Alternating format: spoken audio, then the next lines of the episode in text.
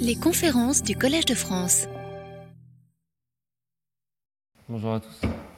S'il n'y a pas de s'il a pas de questions sur la semaine dernière, je vais juste donner quelques, quelques précisions sur le, le cours de la semaine dernière.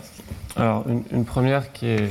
Je, je, me suis juste rendu compte que j'avais dit que j'avais donné la, la, densité de quelque chose et c'était pas vraiment la densité, c'était le. C'était une approximation de la densité. Donc, juste j'avais dit que la loi d'un. Donc, j'avais tau i qui était euh, des, des temps poissoniens euh, L'intensité, c'était un certain lambda. Donc, par exemple, j'ai mis dans un contexte où c'était dans l'intervalle de temps petit t, grand t, dans R+, et évidemment, la loi, la densité, si vous voulez, de la variable aléatoire tau1 conditionnée au fait que n est plus grand que 1. Donc, la semaine dernière, j'avais dit que c'était lambda s sur l'intégrale petit t à grand t de lambda. Donc c'est pas le terme de gauche, c'est le terme de droite qui est euh,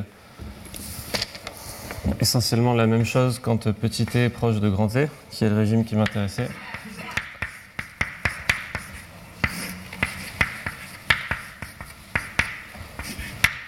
Voilà, c'est le c'est ce qu'on trouve quand petit t est proche de grand t, lambda était supposé borné au moins, donc euh, ce, truc-là tend vers 0 et je fais le développement limité. Pas de rien de, de, très spécial, juste pour être précis. Euh, et après, je vais revenir sur le, le problème qu'on regardait la dernière fois. Donc la dernière fois, on a donc je vais regarder le problème déterministe, par exemple. On s'est beaucoup intéressé. Enfin, le problème qui m'intéressait, c'était celui-ci. Donc minimiser ce coût de transport optimal, par exemple. Euh,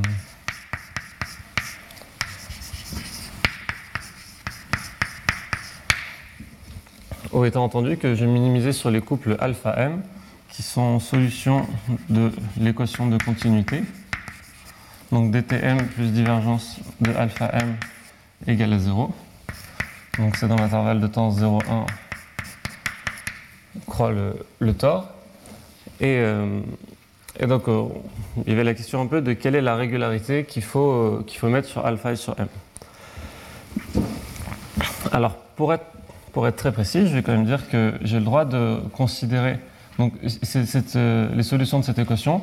Moi, j'entends que des, donc, je dois avoir ça, je dois avoir m qui est un chemin continu de l'intervalle de temps 0,1 à valeur proba. Et euh, j'ai la contrainte que m au temps 0, c'est une donnée mu, et m au temps 1, c'est une donnée nu. Donc bon, la régularité de m, elle est, fixée si on veut, et la question c'est quelle régularité sur alpha? Donc cette équation de continuité, elle, elle fait sens contre toute fonction test euh, phi. Donc ce que je vais dire, c'est que je, je, vais dire que m alpha est solution de l'équation de continuité si pour toute fonction phi qui est C1 à support compact, bon C1, je suis dans un compact de l'intervalle, enfin de 0,1 croît le tort j'ai la relation que l'intégrale de 0 à 1 de l'intégrale sur le tort de moins dt phi moins alpha produit scalaire le gradient de phi. Donc tout ça intégré contre ms en espace ds. Donc la question que je pose, donc ça, ça doit être égal à euh, nu contre phi au temps 1 on va le noter proprement.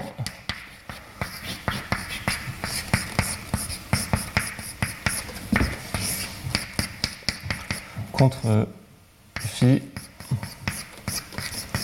nu. Donc la question c'est quand est-ce que je peux faire sens de cette équation?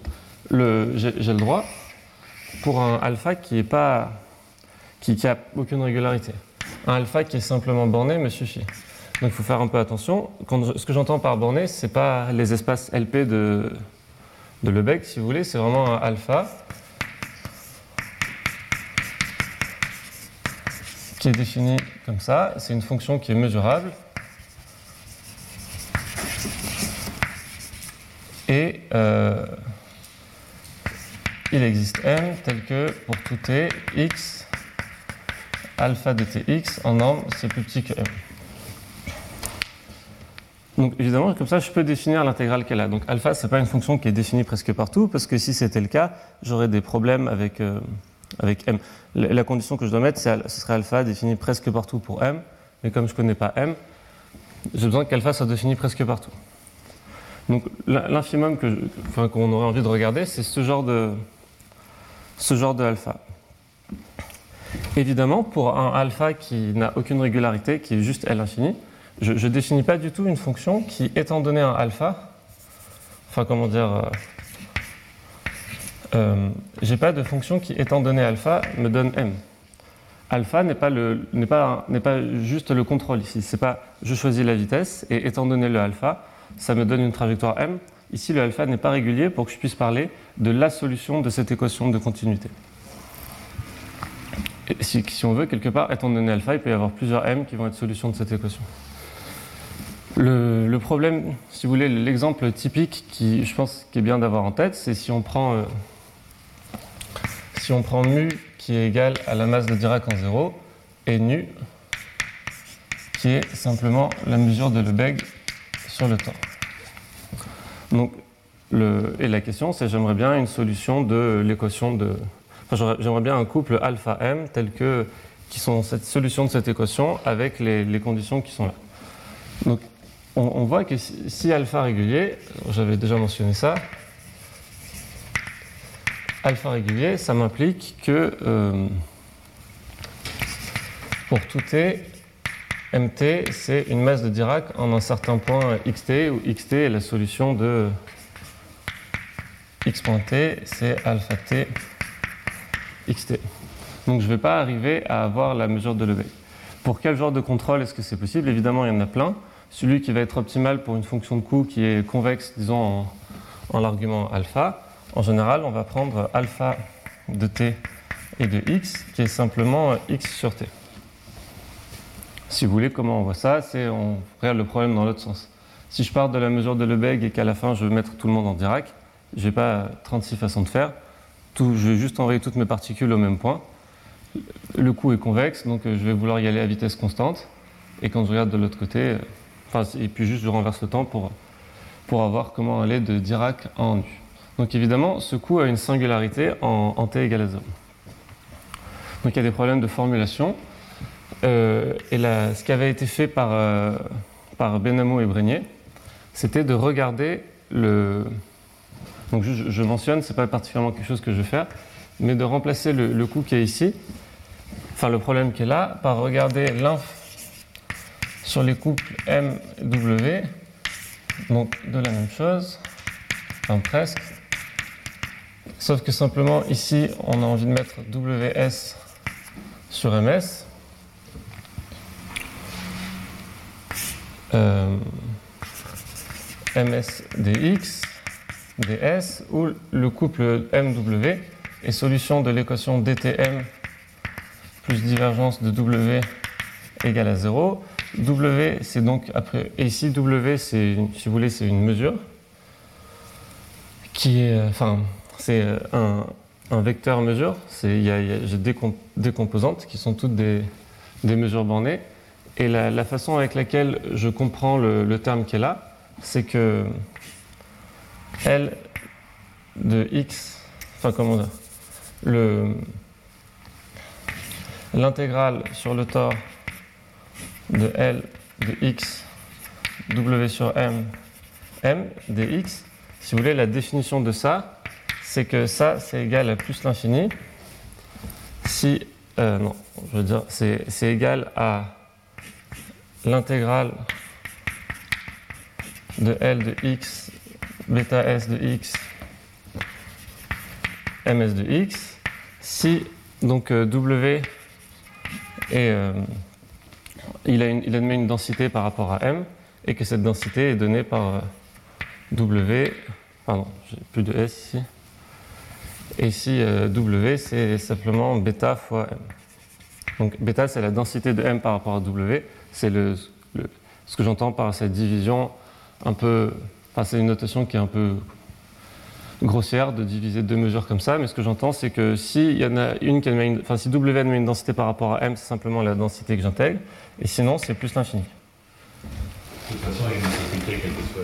Il y a une difficulté. Et la difficulté, c'est toujours la même. C'est toujours le problème de quand j'ai une accumulation de masse et que je veux l'écarter. Tous- ces problèmes euh, s'évanouissent si le, M est régulier. Si le M est régulier, je peux donner un sens au produit alpha M. Le problème dans cette équation, c'est toujours qu'est-ce que, qu'est-ce que je fais? Et si M est simplement une mesure, en général, j'ai envie, j'aurais envie que alpha soit, soit continu. Mais si je me restreins à des alpha continus, je risque de rater des contrôles qui sont nécessaires pour, euh, pour pouvoir avoir euh, de la contrôlabilité. Donc juste pour être précis, la semaine dernière j'étais un peu légèrement flou là-dessus. Le, quelque part, quelque part peu m'importer. Dans toutes ces histoires de contrôlabilité, ce que j'avais besoin, c'était l'existence de chemins optimaux, plus que ce que je considérais, c'était plus les chemins qui me permettaient d'aller d'un point à un autre et le coût qui était associé, plus que vraiment le, le contrôle ou comment je l'écris, qui sont, qui sont des détails, enfin qui sont, sont très importants, mais pas, pas pour ce cas-là. Ok. Donc une fois que ces, ces précisions sont faites, donc j'insiste juste sur le attention à l'équation ici euh, et euh, qu'en général on a besoin de, de contrôle singulier dans cette formulation. Donc maintenant qu'on a fait ça, le cœur du cours d'aujourd'hui, c'est de regarder, de- d'étudier l'équation d'Hamilton-Jacobi que j'avais écrite la semaine dernière. Donc l'objectif, c'est de regarder l'équation moins dtu plus donc l'intégrale sur le tore de h.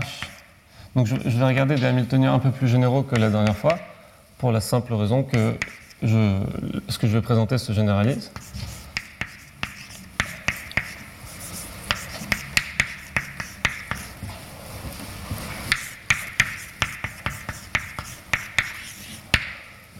Donc ça c'est mon équation qui est vraie dans, euh, du coup je vais la considérer dans l'intervalle de temps euh, 0t.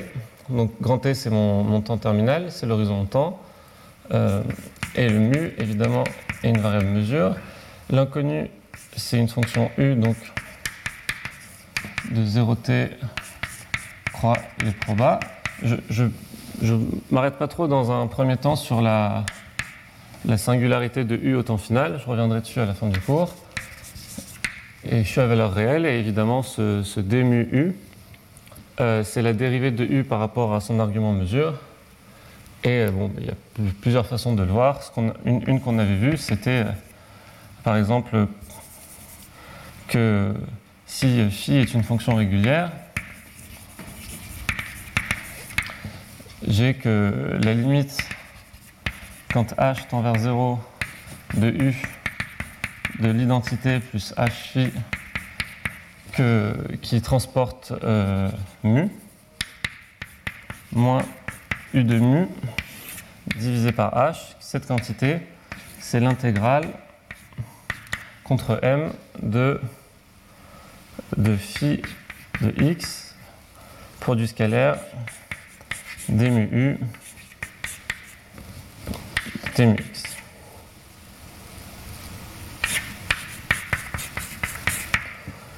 Et donc phi, évidemment, euh, phi est régulier, et donc phi va de du tort dans RD.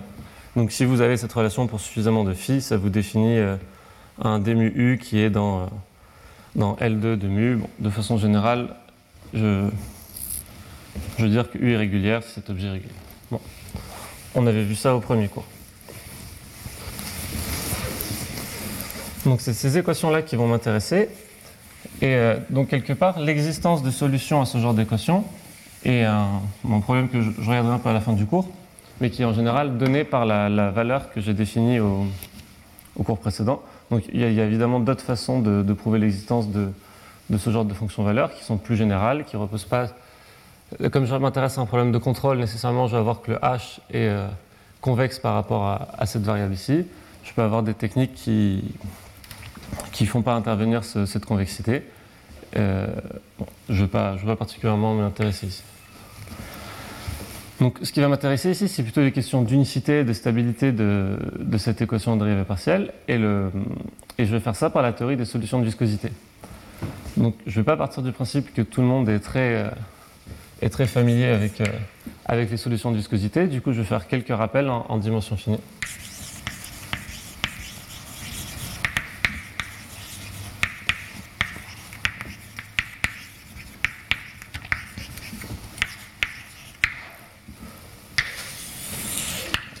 Donc la théorie des solutions de viscosité, c'est euh, essentiellement les papiers de, Mike Randall et donc de Pierre-Louis sur le, en dimension, en dimension finie, par exemple, euh, les équations du premier ordre. Une équation typique qui va m'intéresser ici, par exemple, c'est l'équation RU plus H de x gradient x de U. Donc ça, c'est égal à 0. Ça, c'est vrai dans un domaine oméga. Donc oméga, c'est un ouvert borné régulier. Ouvert borné régulier de RD.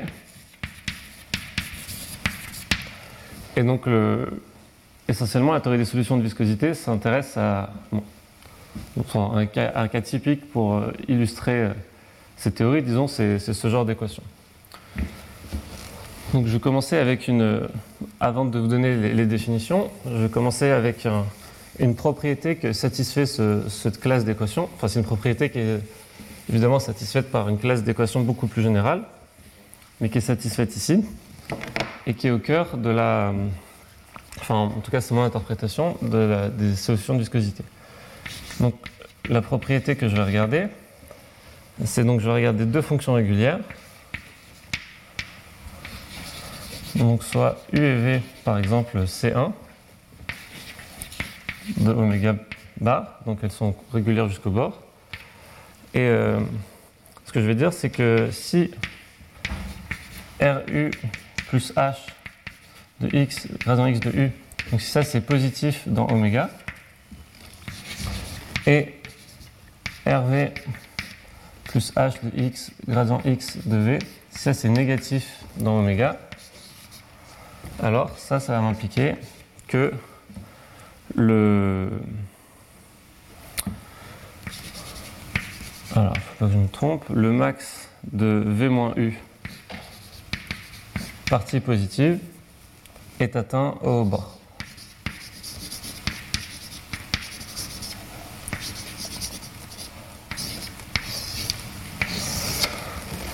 Donc le max de V-U partie positive, qu'est-ce que ça veut dire? Ça veut dire que si... euh, enfin, le, bon, je, le max de V-U, où il, est, euh, où il est négatif, et dans ce cas-là, il peut être n'importe où, y compris à l'intérieur, et s'il est positif, il est forcément atteint sur le bord de oméga. Donc je vais, je vais revenir sur pourquoi est-ce que ce genre de, de résultat est, est important. Juste d'abord la preuve, qui n'est pas très compliquée,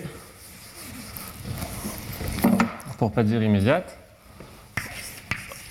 Donc la preuve, essentiellement, euh, considérons le max de V-U,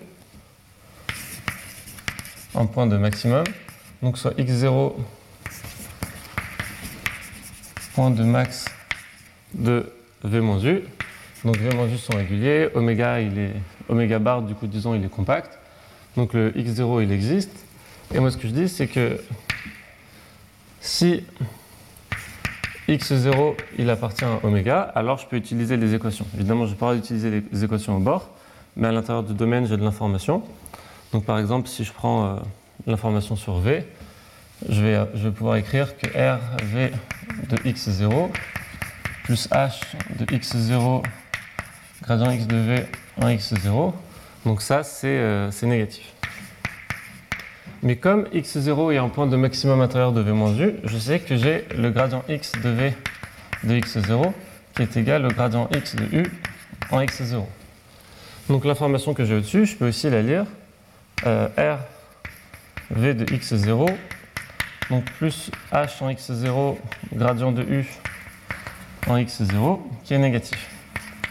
Mais le gradient x de u en x0, enfin j'utilise l'équation en u maintenant, je sais qu'il est plus grand que moins RU en x0. Donc ce que j'obtiens, c'est RV x0 moins RU x0 qui est négatif. Et donc là, j'ai bien le, le, résultat demandé puisque U de x0 moins V de x0 est nécessairement négatif.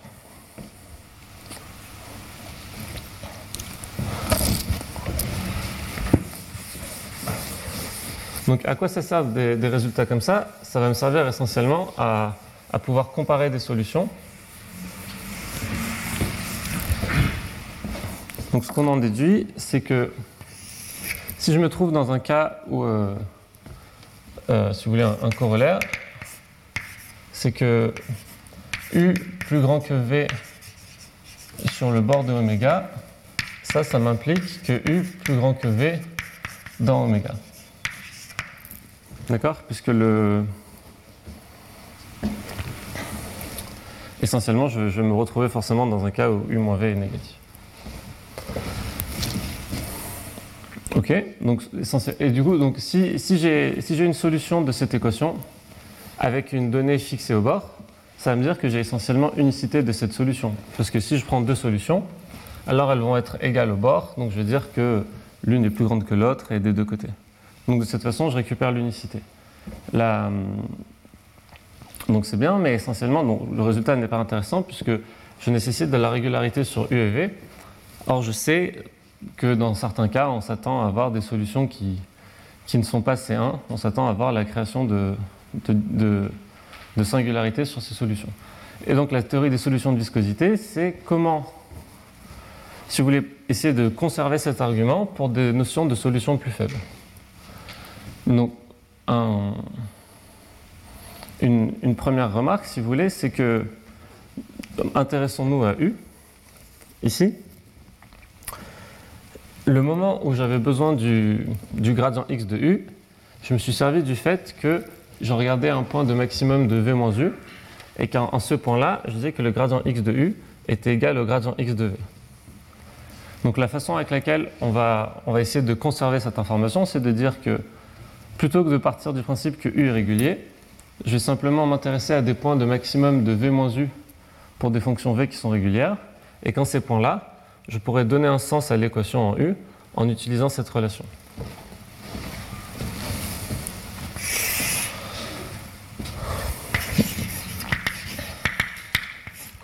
Donc définition, donc je vais, bon, on peut rester sur des fonctions euh, continues pour faire simple.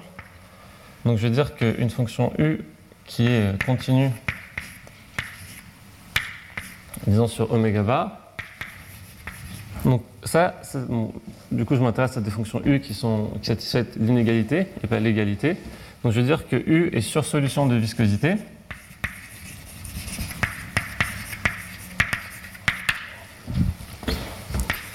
Si pour toute fonction régulière euh, phi,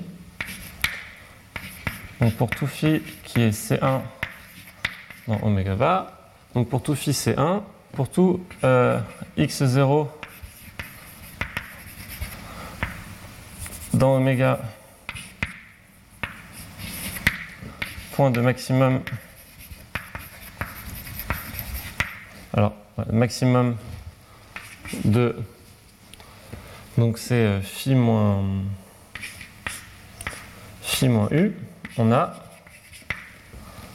donc R U de x0 plus h de x0. Et là, je vais mettre le gradient phi, du coup, plutôt que gradient u. Et j'ai mon inégalité.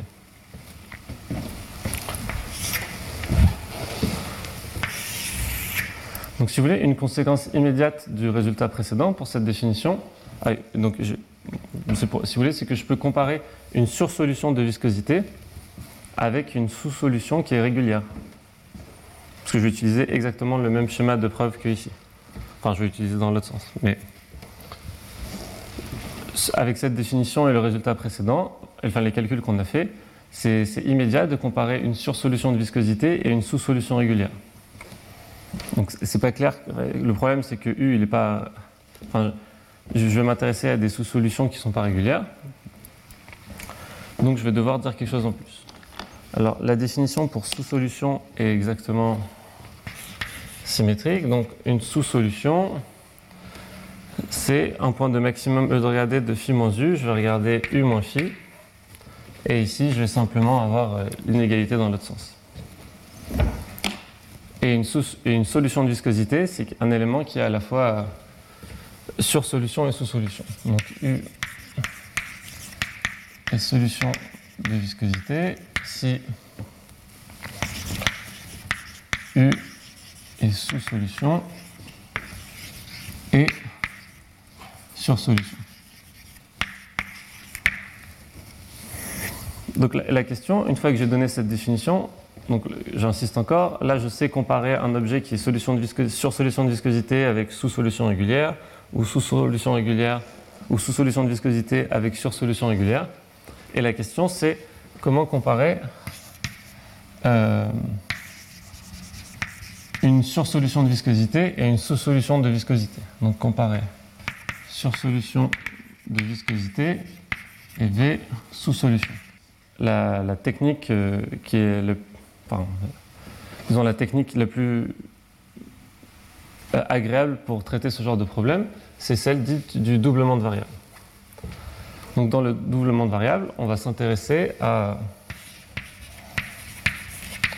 une fonction W de xy qui est égale à.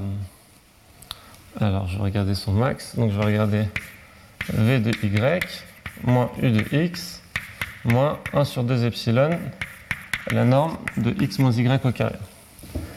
Donc, pourquoi le doublement de variable? Parce que je regarde plus u et v dans les mêmes arguments. M'intéresse, au fond, c'est quand même d'arriver. J'aimerais bien arriver à avoir de l'information de comparer u et v.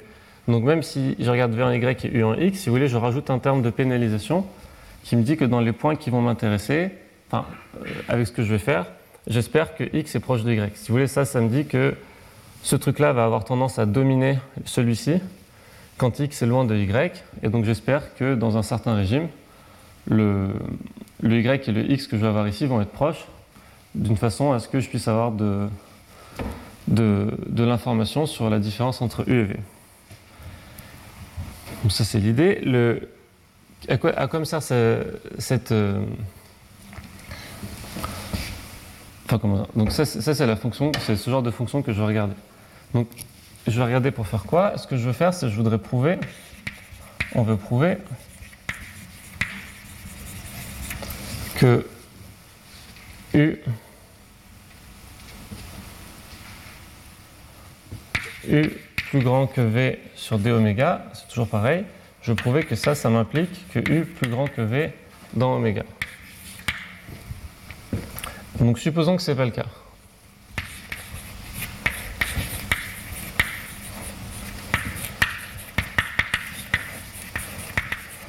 Donc supposons qu'il existe un x bar tel que appartenant à oméga tel que v de x bar est strictement plus grand que u de x bar. Donc une façon de l'écrire, c'est je vais dire que v de x bar moins u de x bar, c'est plus grand qu'un certain paramètre delta qui lui est strictement positif.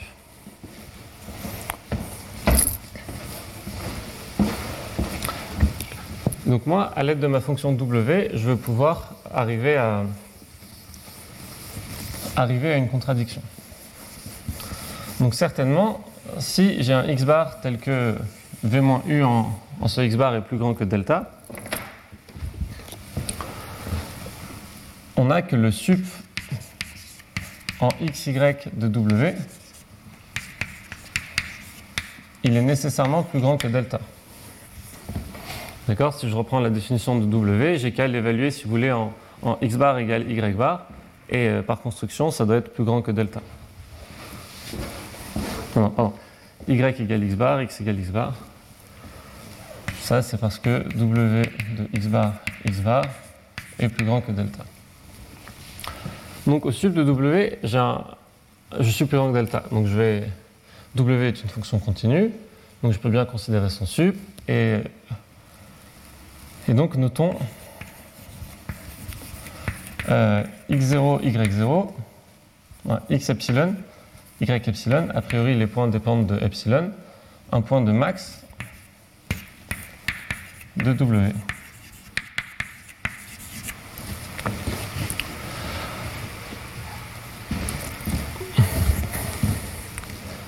En particulier, en ce point de maximum de W, je sais que si je note phi de x qui est égal à donc c'est v de y epsilon moins 1 sur 2 epsilon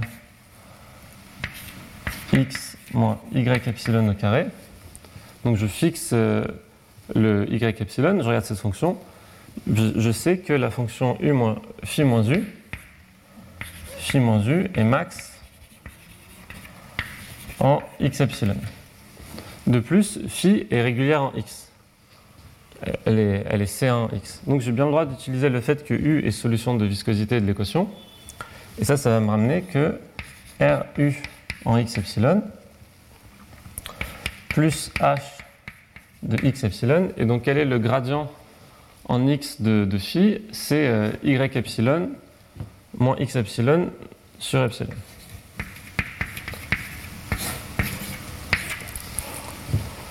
Donc ça c'est positif. En raisonnant de la même façon sur V,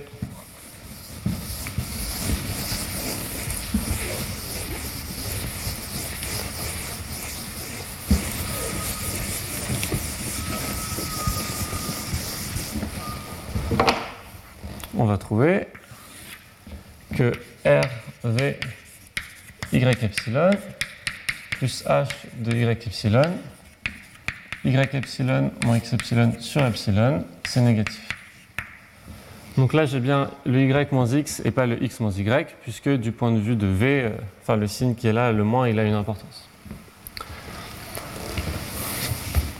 Donc j'ai cette information et bah, je vais regarder la, différence des, deux, des deux équations. Donc je vais avoir r de v y epsilon moins u de x epsilon plus h de y epsilon, y epsilon moins x epsilon sur epsilon, moins h de x epsilon, y epsilon moins x epsilon sur epsilon. Donc tout ça, c'est quelque chose de négatif.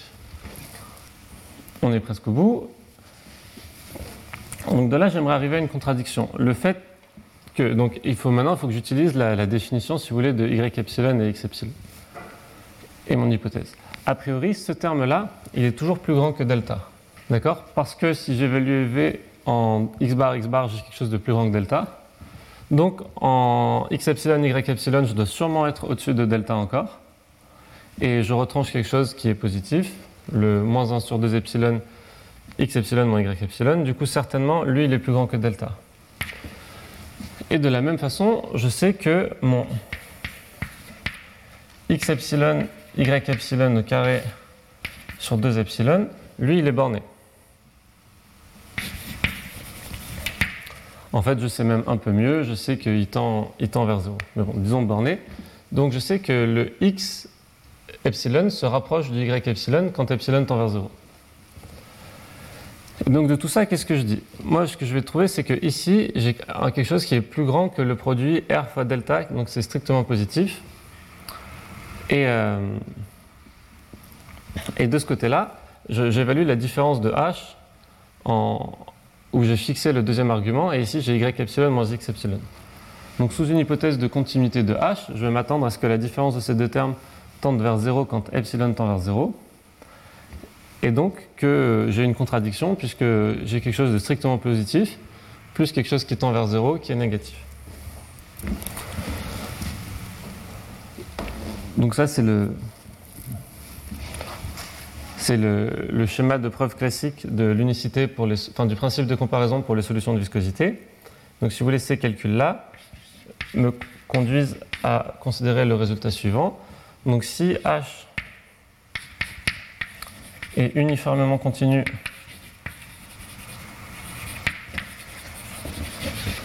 en sa première variable,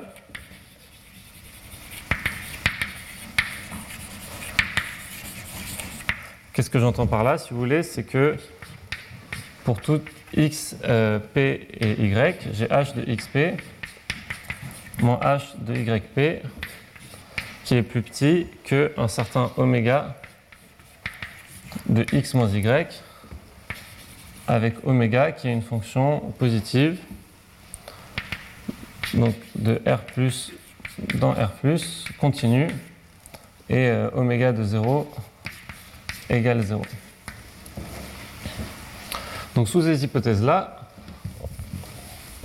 j'ai effectivement le principe de comparaison. On a donc U plus grand que V. Donc U c'est même notation U c'est une sursolution, V c'est une sous-solution. Donc U plus grand que V sur le bord, ça m'implique que U plus grand que V partout. Donc comment on prouve ce résultat? Donc c'est le calcul que je viens de faire. Donc maintenant ici je peux passer à la limite. Ah pardon, j'ai oublié de. Ici évidemment j'ai utilisé l'hypothèse que je me suis placé dans le cas où x epsilon il est à l'intérieur du domaine et y epsilon aussi. Donc la preuve, si vous voulez, c'est que du calcul précédent, si pour tout epsilon strictement positif, j'ai x epsilon qui appartient à oméga et y epsilon qui est dans oméga, alors on arrive à une contradiction. Alors, epsilon tend vers 0 donne que R delta c'est plus petit que 0, ce qui est impossible. On est donc nécessairement dans le cas où, euh, pour epsilon suffisamment petit, j'ai ou bien x epsilon ou bien y epsilon qui appartient au bord. On a donc x epsilon qui est sur le bord ou y epsilon qui est sur le bord. Et dans ce cas-là, ce que je dis, c'est que j'utilise toujours cette information qui est vraie.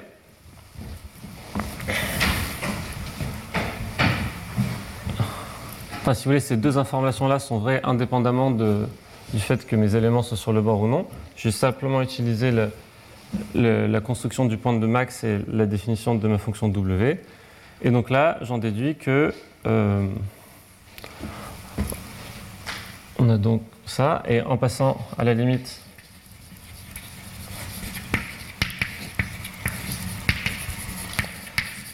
epsilon vers 0, je trouve une contradiction avec euh,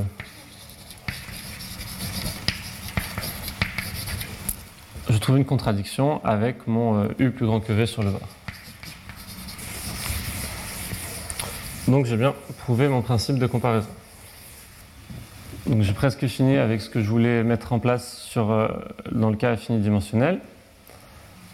La, ce, que ce vers quoi je veux maintenant aller, c'est une autre définition euh, des solutions de viscosité, qui est complètement équivalente à celle que j'ai donnée dans, le cas, dans ce cas-là, et on va voir que sur l'espace des mesures de proba, la distinction est, la distinction est plus fine.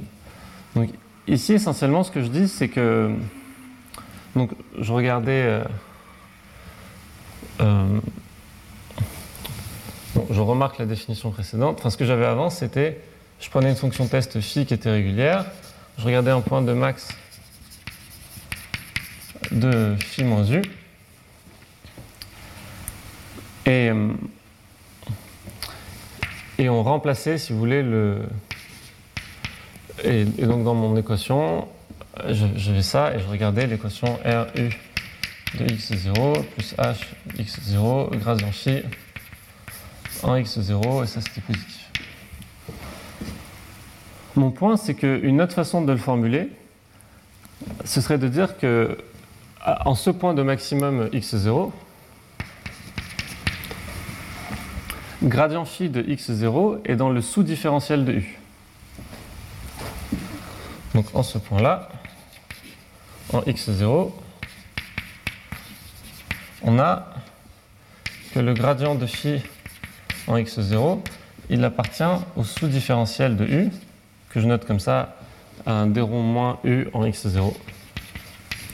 Donc qu'est-ce que c'est le sous-différentiel? Le sous-différentiel de U en un point X, c'est l'ensemble des éléments P dans RD, tel que c'est comme si j'avais un développement limité au premier ordre, mais j'ai une inégalité. Donc j'ai U de Y qui est plus grand que U de x plus P produit scalaire y moins x plus un petit taux de la norme de y moins x. D'accord? Donc c'est vraiment comme si je faisais un développement limité. Et simplement, je dis que quand je prends p à la place de la dérivée, ben, je suis en dessous de la fonction. Donc c'est un sous-différentiel. Et évidemment, j'ai une notion de sur-différentiel en mettant que je noterai en mettant un plus ici, et simplement en changeant l'égalité qu'elle a. Donc cette propriété est élémentaire. On peut quand même faire le, le calcul pour s'en convaincre.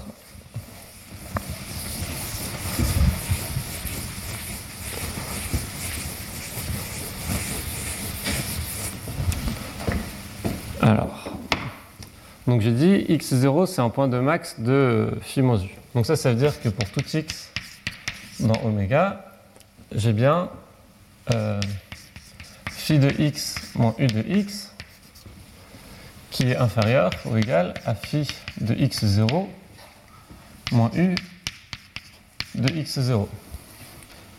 Donc en réarrangeant les termes, il me vient que u de x est plus grand que u de x0. Alors, je suis de ce côté-là, donc plus phi de x moins phi de x0. Et maintenant, j'utilise le fait que phi est une fonction qui est régulière. Et donc je vais dire que ça, c'est u de x0 plus le gradient de phi en x0, produit scalaire x moins x0, plus un petit taux de la norme de x moins x0. Et donc, j'ai bien que le gradient de phi en x0 est dans le sous-différentiel de, u.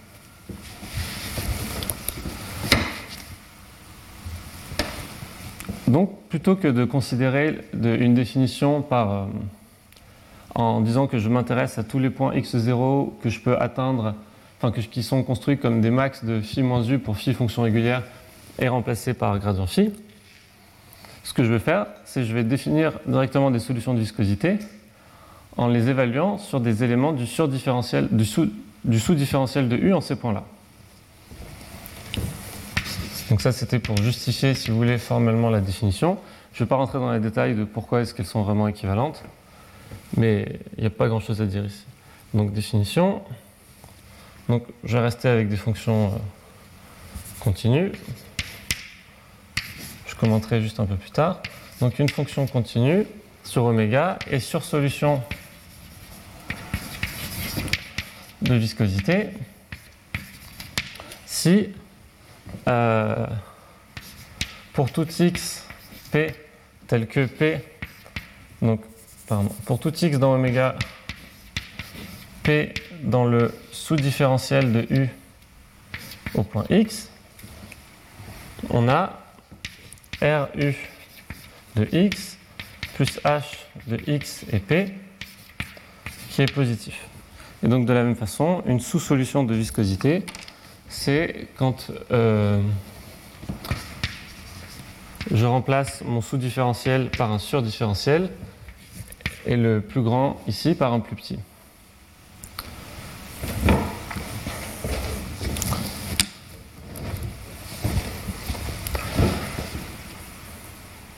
Voilà. Dans ce qui va m'intéresser pour généraliser en, dimension infinie, c'est plutôt cette, euh, cette, euh, comment dire, cette, cette, euh, cette, notion de surdifférentiel qui va m'intéresser. C'était rapidement les solutions de viscosité du premier ordre. Je crois que j'avais pas grand chose d'autre à mettre en place. Alors.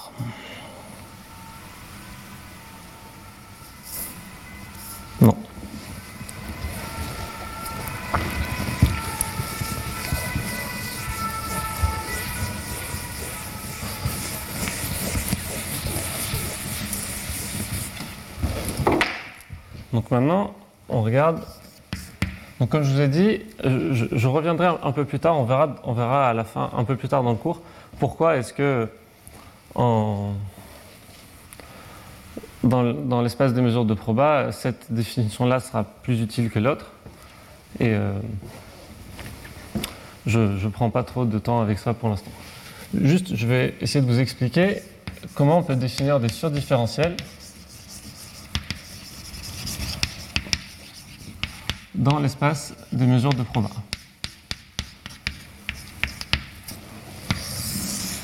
Donc ici, je me donne une fonction u qui va des probas dans R.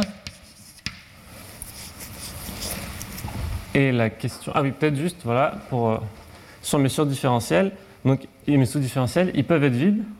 Il n'y a rien qui, qui, garantit que ces ensembles sont, sont, sont toujours, euh, on, contiennent toujours des éléments. Par exemple, euh, le surdifférentiel de la valeur absolue en le point 0, c'est l'ensemble vide.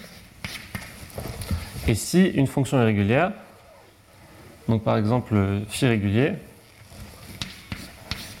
phi c'est 1, ça, ça me dit que euh, d plus de phi en x, c'est la même chose que le sous-différentiel de phi en x, et c'est le singleton gradient phi en x. juste pour être consistant. Donc moi, je veux des surdifférentiels pour des fonctions U de, des mesures de proba dans R. Donc comme je vous ai dit, ça ressemble à un développement limité, et je mets une inégalité à un moment donné. Donc une façon d'arriver à ça, c'est de dire, très bien, essayons de faire un développement limité de... Essayons de faire un développement limité pour une fonction U. Alors comme je vous ai rappelé au début, ah oui, moi j'aurais des, des, des équations d'Hamilton-Jacobi où la dérivée qui vient, qui vient c'est celle-ci. Donc je veux une notion de surdifférentiel qui ressemble à ça. On se souvient qu'il y avait une autre euh, notion de dérivée, qui était celle-ci, qui n'ont pas vraiment la même géométrie. Enfin, ce n'est pas associé à la même géométrie sur l'espace des mesures de proba. Je pourrais essayer de définir des surdifférentiels qui, ressemblent à celui-là. Mais moi, comme c'est ce terme qui vient dans mon équation, moi je veux plutôt essayer d'avoir des surdifférentiels qui vont me faire intervenir, enfin qui vont ressembler à, à celui-ci. En particulier, qui vérifie des propriétés de ce type-là. Que pour des fonctions régulières, le surdifférentiel, c'est le sous-différentiel, c'est, cet élément-là. Donc moi, ce que je veux attraper, c'est celui-là. Comme je vous ai dit au début, essentiellement, si je prends une fonction phi régulière, je peux écrire que u de l'identité plus h phi que pousse une mesure mu. Une autre façon de réécrire la définition que je vous avais donnée, c'est de dire que ça c'est U de mu plus H fois l'intégrale sur le tore de donc d mu U point mu en x scalaire phi de x contre mu dx.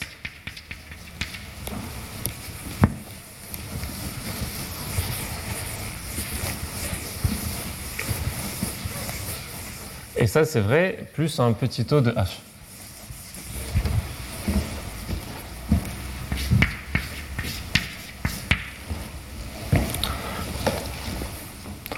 moi, comme c'est une notion de surdifférentiel qui m'intéresse, sur Bon, là, je regarde des surdifférentiels. Donc, je vais commencer à mettre un inférieur ou égal. Et je vais essayer de voir euh, ce que je peux faire. Alors, ici, le, ce terme-là, donc, si vous voulez, là, je, transporte mu selon cette, euh, cette application. Donc, l'identité plus h fois phi avec h petit. Et là, j'ai, euh, je me retrouve avec mon gh fois phi, qui est ici ce h fois phi. Une autre façon, enfin ce que j'aurais envie de dire, c'est que mon source différentiel, si, comme il va vérifier ça, j'aimerais bien qu'il vérifie par la même occasion que pour des applications T du tort dans lui-même, je vérifie que U de T qui pousse est mu, ça c'est plus petit que U de mu plus. Et donc là, qu'est-ce que c'était ce h fois phi? Ce h fois phi, c'était le t que j'avais avant, moins l'identité. d mu de mu x. Et donc là, produit scalaire, ce que je veux mettre, c'est t de x moins x. T de x moins x, t de x moins x, mu de x. Donc là, bon, le, petit taux, avant j'avais un petit taux de... Donc c'était le petit taux de h, et ici on peut se dire que bon, phi était régulier. Je, reste un peu vague sur ce qu'on met là, ce n'est pas, pas, vraiment ce qui m'intéresse pour le moment, mais disons qu'on pourrait mettre une certaine norme que je ne précise pas de l'application t. Un petit taux de... Pardon, pas de t, mais de t moins l'identité.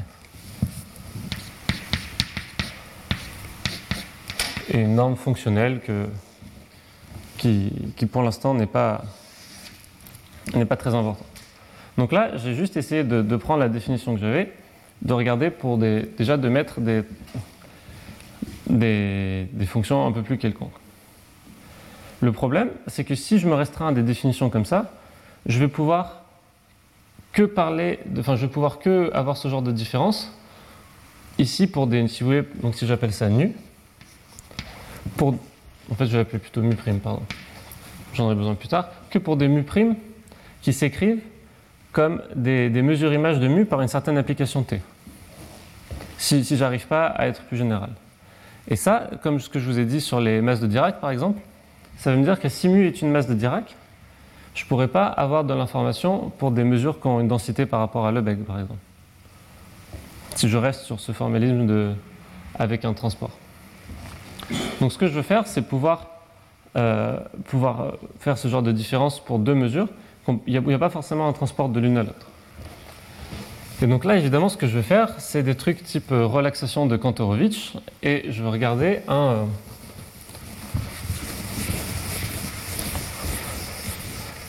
je vais vouloir regarder un, couplage entre mu et mu prime.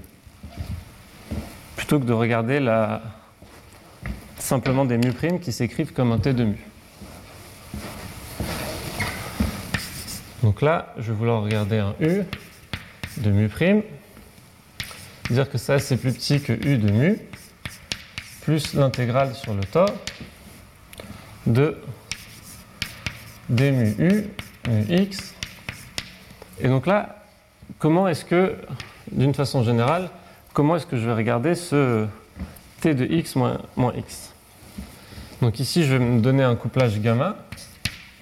Donc je, je crois que j'avais noté comme ça, un grand pi entre mu et mu prime. Et étant donné un couplage entre mu et mu prime, ce que je dis, c'est que l'analogue du t de x moins x là, c'est simplement égal au euh, un y moins x gamma dx dy. Si vous voulez, c'est cohérent avec le fait que si gamma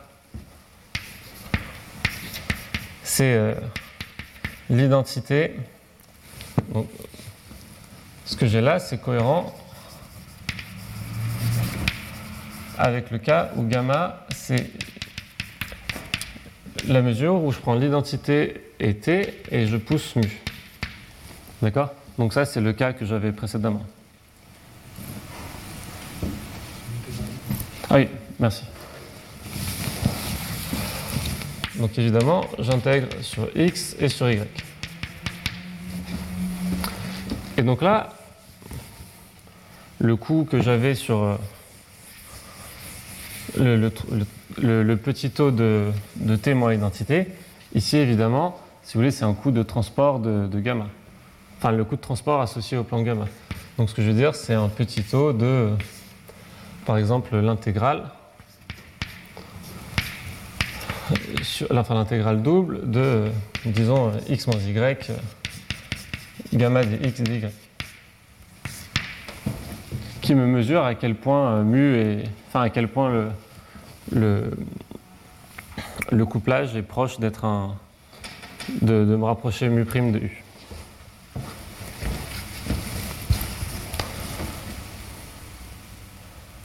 Bon,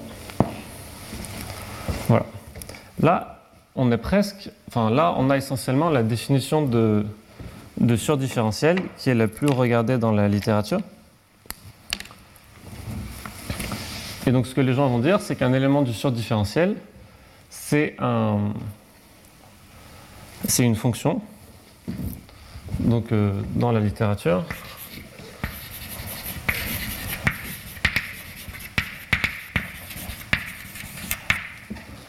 euh, le surdifférentiel, ça va être, euh, je vais prendre une fonction psi, donc juste je, me mets à ce niveau-là et je remplace le terme qu'elle a.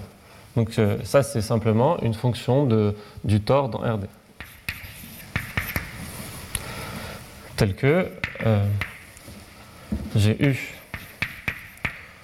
de mu prime qui est inférieur à U de mu plus l'intégrale double donc de psi de x contre euh, y moins x gamma dx dy et euh, plus un petit taux de bon les gens regardent pas exactement ce ils mettent pas exactement ça dans le petit taux et ils se contentent de prendre des plans qui sont des plans de transport optimaux entre mu et mu prime mais c'est pas il n'y a pas grand intérêt enfin ça change pas grand chose si vous voulez donc ça, c'est la définition de surdifférentiel. Donc je pourrais dire première, première approximation de première approximation de, de l'objet qui est là. Bon, je, je dis que peut-être il n'existe pas, mais je le remplace par simplement un élément qui a la même forme. Cette définition de surdifférentiel, elle ne va pas être assez générale pour moi. Elle ne va pas être assez générale pour ce que je veux faire. Et, euh, et si vous voulez, ce que j'ai en tête, c'est toujours, moi je suis obsédé avec euh, transporter ma masse de Dirac sur la mesure de Lebesgue. Donc je veux pouvoir séparer la masse. Et ici, l'idée que j'ai en tête, c'est que si je me contente de regarder des applications du type je veux du tort dans RD, je ne vais pas pouvoir vais pas pouvoir séparer la masse. Tout, tout, les, tout ce qui était en x, ça va aller en psi, enfin ça va avoir la vitesse psi de x, si vous voulez. Le surdifférentiel, on peut voir ça comme la, une vitesse. Et là, si je me contente de faire ça, si vous voulez, c'est comme si mon alpha de tout à l'heure, ben, tous les x, je vais leur donner un, un, psi de, enfin, je vais avoir x point égale psi de x, et donc ils vont tous aller au même endroit. Je ne vais pas réussir à, séparer ma masse. Et donc moi là, ce que je veux faire, c'est relâcher ça, un peu, si vous voulez, comme euh, là, j'ai dû relâcher le, plan de transport pour euh, la relation entre mu et mu. Je vais vouloir relâcher ça et de dire que je peux m'autoriser à ce que des particules qui sont au même endroit aillent à des vitesses différentes. Donc, et un psi qui soit, qui soit différent. Si vous voulez, c'est exactement le même esprit que la relaxation de Kantorowicz, que je peux la remarquer. Donc, dans la relaxation de Kantorowicz, on se disait qu'on voulait un plan de transport optimal et, et plutôt que de regarder comme dans l'approche de Monge simplement une application T du tort dans le tort, on remplaçait ça par donc le couplage. Je peux toujours l'écrire comme une application T du tort dans les probas sur le tort. D'accord Et si vous voulez, ça c'était un Tx dy. Donc étant donné x, j'ai une mesure de proba sur le temps. Et mon couplage, c'était simplement, j'avais mon gamma de dx dy qui était égal à mu dx tx dy. C'est le même genre, donc ça c'est la relaxation, c'est une façon de, de voir le. Donc ça c'est un lui qui remplace celui-là c'est une façon de voir la relaxation de Kantorowicz, c'est de dire plutôt que de regarder des applications du tort dans lui-même, je vais regarder une application à valeur mesure. Et ça me donne la même chose. Ici, simplement, je désintègre celle-ci suivant mu. Et je sais que la première marginale de gamma, c'est forcément mu, parce que c'est le couplage qui m'intéresse. Donc ça, c'est une façon de voir la relaxation de Kantorowicz. Et moi, ce que je veux faire, du coup, maintenant ici, c'est pareil. C'est plutôt que de regarder une application psi du tort dans, dans les réels, enfin dans RD, je vais regarder une application psi du tort dans les mesures de proba à valeur sur RD. Donc définition. Euh, donc une application psi qui va du tort dans les probas de RD et dans le surdifférentiel de U en mu si euh, pour tout mu prime, U de mu prime, c'est plus petit que U de mu plus, et donc là j'avais une intégrale double, ben maintenant j'ai une intégrale triple, donc le tore, le tore et RD de, donc le, mon psi de x, si vous voulez, c'est ma nouvelle variable, ça va me faire un z, produit scalaire y moins x, et donc là maintenant je dois intégrer contre mon psi x dz et mon gamma dx dy. Et évidemment, il ne faut pas que j'oublie le petit o. Je vais avoir un petit o. Le petit o, il n'avait pas de raison de dépendre de psi. Je vais garder le même que ce que j'ai ici. C'est à quel point mon couplage entre mu' et mu est quelque chose qui est raisonnable. Donc c'est un petit o de l'intégrale double de x moins y gamma dx dy. Et donc ça, c'est vrai pour tout mu' et pour tout gamma, qui est un couplage entre mu et mu'. Et je vais noter évidemment euh, psi euh, dans des ronds plus euh, de u en mu. Donc on a psi, je vais noter comme ça. Et évidemment, le sous-différentiel, j'ai simplement mis l'inégalité dans l'autre sens, et c'est le déroulement. Donc quelques remarques sur ce choix. Le premier, c'est que donc si je me donne un, si je prends un psi qui est dans d plus de u en mu, je vais, je vais toujours pouvoir reconstruire un élément du surdifférentiel comme ça. Celui-ci est bien plus général que ceux que j'avais avant. Et simplement, ce que je vais. Donc, si on appelle cette relation euh, étoile,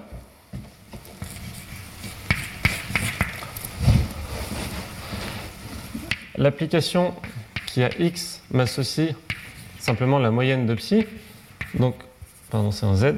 Donc, l'intégrale de z contre psi x dz, donc l'intégrale sur RD, ça c'est une fonction qui satisfait étoile.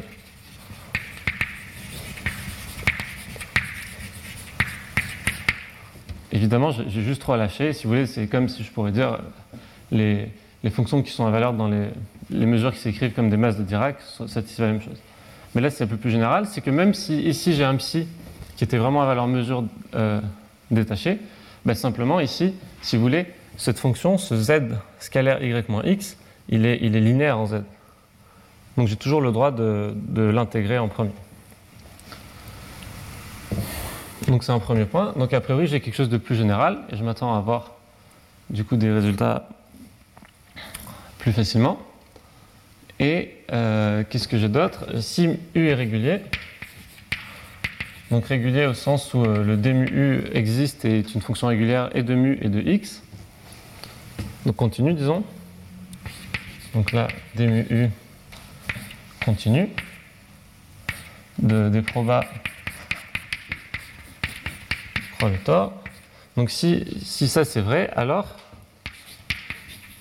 à quoi il ressemble mes surdifférentiels Mon d plus u en mu, c'est toujours égal au sous-différentiel. Et c'est l'ensemble qui est réduit à un singleton, qui est la fonction qui a x, m'associe la mesure qui est la masse de Dirac en d mu u mu x. Donc cette, euh, cette notion de surdifférentiel, c'est celle que je vais vouloir utiliser. Un autre argument, à part juste simplement le fait qu'elle est plus générale, parce qu'on pourrait dire, bon, si c'est plus général mais ça ne sert pas à grand chose, pourquoi le faire? Un autre argument qui va dans le sens de cette notion de surdifférentiel-là est plus intéressante et euh, la façon avec laquelle je m'en servir. Donc on se souvient que dans le cas en dimension finie, pour avoir le principe de comparaison, j'avais fait une technique de doublement de variables. Et donc pour faire cette technique de doublement de variables, on avait regardé W de xy qui était euh, v de y moins u de x moins 1 sur 2 epsilon x moins y au carré. Ici, évidemment, je suis dans l'espace des... Les x et y vont être remplacés par des mu et des nu. Je suis dans l'espace des mesures de proba. Et donc, ce que je mets ici n'est pas quelque chose d'évident. En particulier, ici, la, la, norme euclidienne au carré, elle est toujours régulière. Je n'ai pas de problème. Moi, ce que je vais avoir envie de mettre, c'est de regarder, si vous voulez, je vais remplacer euh, euh, x moins y au carré par la distance de Wasserstein 2 entre mu et nu. Et comme j'avais mentionné dans le, le, cours précédent, cette distance n'est en général pas une fonction régulière de mu et nu. Cependant, on va voir qu'elle est toujours surdifférenciable.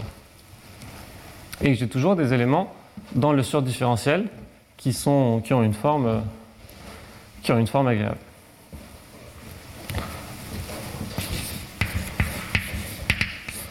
Donc propriété, donc pour tout nu mesure de Prova, la fonction qui a mu associe la distance de Wasserstein au carré entre mu et nu est surdifférenciable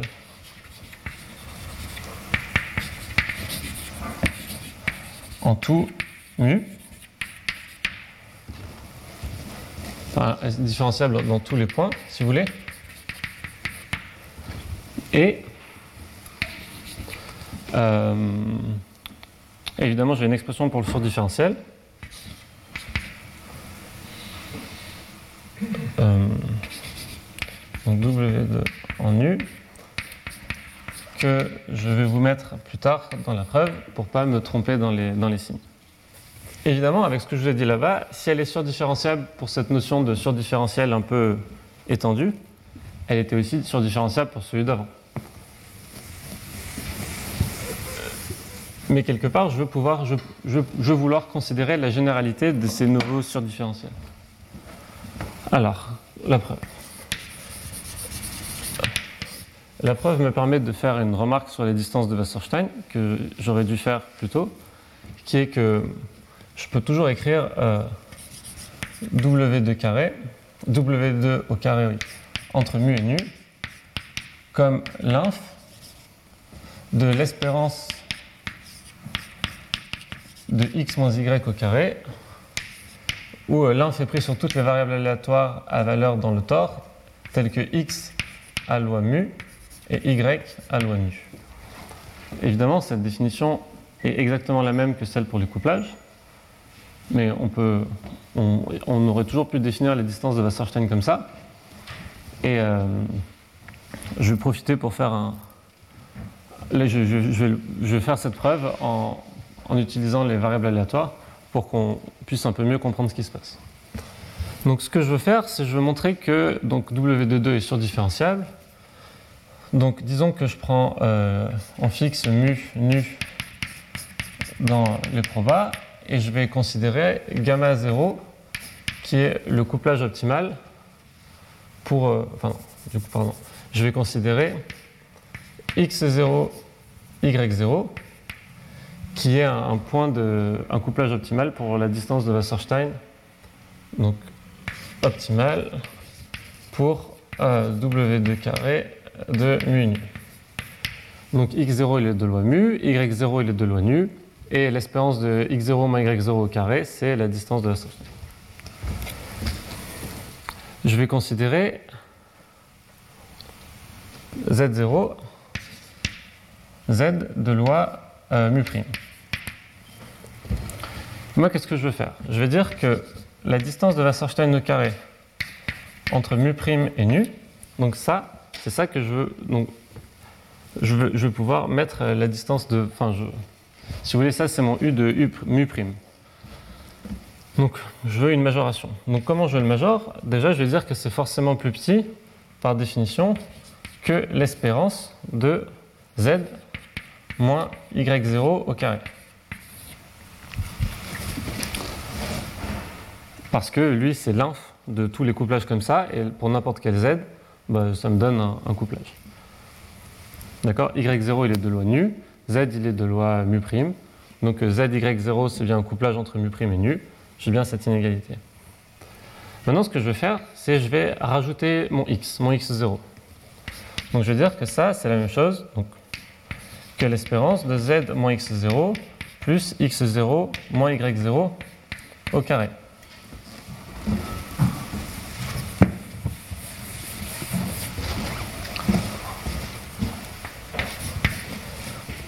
Le, je développe le carré.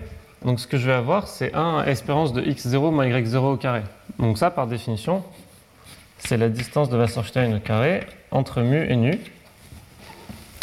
Je vais avoir plus deux fois l'espérance de x0 moins y0 contre euh, z moins x0 et il me reste plus euh, l'espérance de z moins x0 au carré. Et là j'ai fini. Là j'ai fini, j'ai bien trouvé un élément dans le surdifférentiel comme, euh, comme je voulais.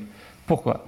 Ce truc-là, ça c'est bien un petit taux du couplage, d'un certain couplage entre euh, mu' et mu, si vous voulez.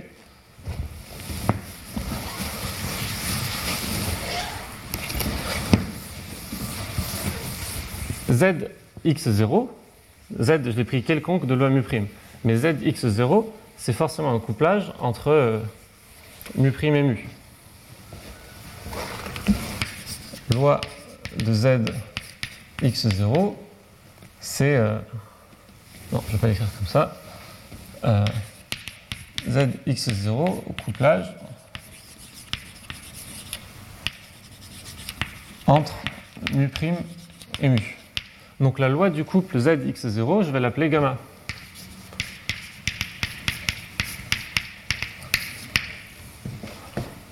Ici, qu'est-ce que j'ai le dernier terme? Le dernier terme, j'ai l'espérance, enfin l'espérance de z moins x0 au carré.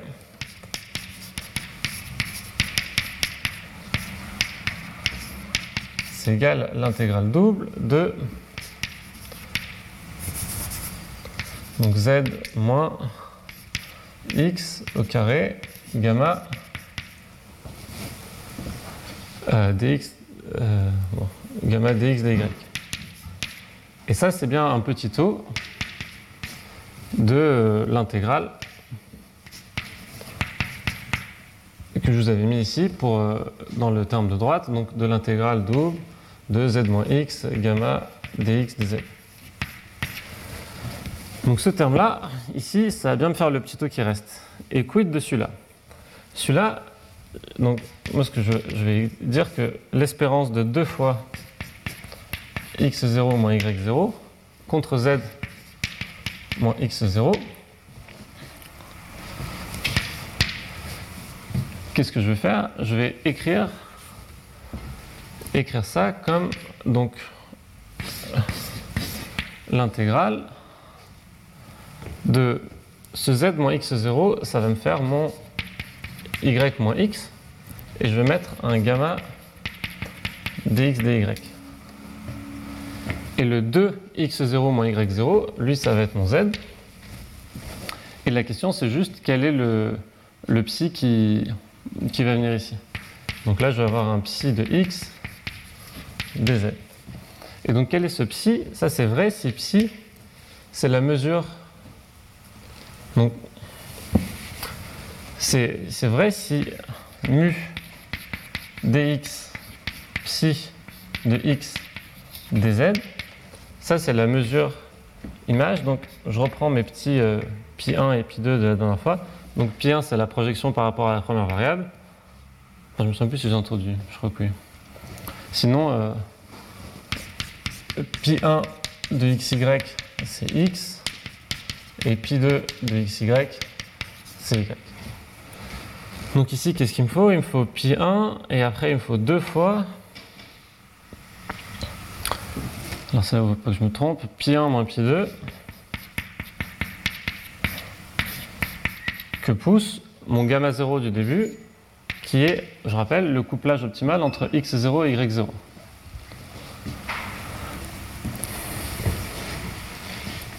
D'accord? Et si vous voulez, tout ça, ça c'est la loi de euh, x0 de x0 moins y0. Une autre façon de le voir, c'est que je désintègre par rapport, enfin si voulez, je prends l'espérance conditionnelle par rapport à x0, je désintègre le gamma et le psi, et c'est ce que je vais obtenir. Donc dans cette expression-là, ici ce que j'ai, le 2x0 moins y0, c'est lui qui me donne mon élément du surdifférentiel, si vous voulez. Le psi x étant donné x, quelle est la mesure de proba sous-jacente Si vous voulez, c'est comme si c'était la loi de ce 2x0 moins y0 conditionné à x0.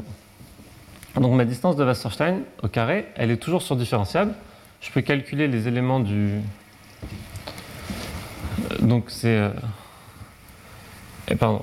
Elle contient l'élément psi où donc j'ai euh, mu dx psi x dz qui est égal à donc pi 1 de pi 1 moins pi 2 que pousse gamma 0 ou gamma 0 couplage optimal entre euh, mu et nu.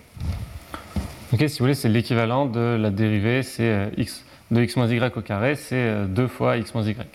Le 2 fois x moins y, je le retrouve ici. Juste ce gamma 0 qui Voilà. Donc ça, c'est ma notion de surdifférentiel.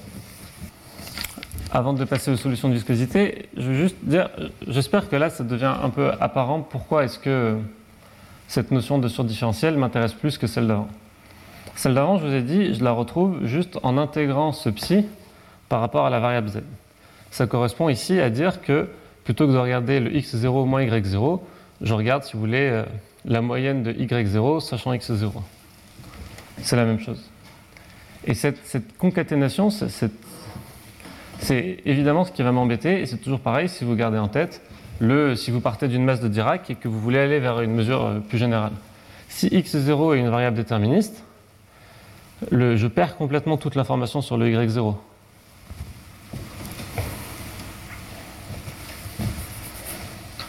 Et euh, alors que, évidemment, cette information était riche et elle était très importante parce que c'était l'endroit où je voulais regarder ma dérivée. C'était mon gamma 0, c'est le couplage entre mu et nu.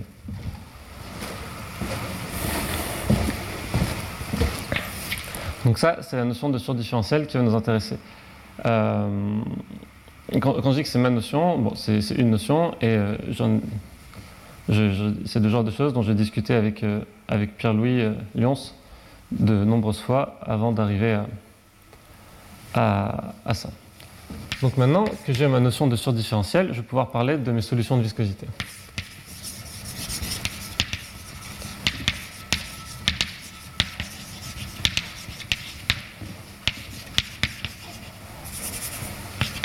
de mon équation de HJB que j'avais écrite au début.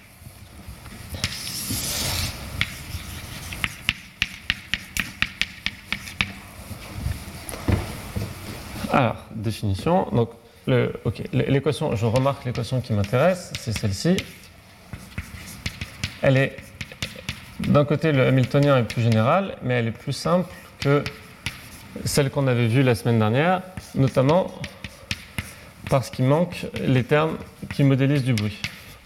Donc ça, si j'ai le temps, je vous expliquerai comment on traite les, les bruits euh, de type saut euh, c'est extrêmement facile, il n'y a pas grand chose à faire. Les, bruits de type euh, brownien qui bougent, c'est un peu plus, euh, un peu long, j'aurai pas le temps aujourd'hui. C'est des choses qu'il faut utiliser les techniques de, Pierre-Louis sur les solutions de viscosité pour les équations de HJB sur les espaces de les équations de deuxième ordre sur les espaces de Hilbert. Donc ça c'est l'équation qui m'intéresse. Donc je suis dans cet espace, enfin j'arrête sur l'intervalle de temps 0t on le tort. Et donc moi, ce que je vais dire, c'est, donc évidemment, la fonction, elle dépend du temps aussi. Donc quand je vais regarder le, surdifférentiel de u, ça va devoir faire, enfin, ça va aussi me faire intervenir sa dérivée en temps. Donc c'est assez, euh, c'est assez standard. Mais ce que je vais dire, si vous voulez, c'est que xi et psi, le couple, il appartient au surdifférentiel de u en point t mu. si j'ai la même chose qu'avant. Donc t' euh, mu prime, c'est plus petit que u de t mu plus xi fois euh, t, t moins t plus mon intégrale triple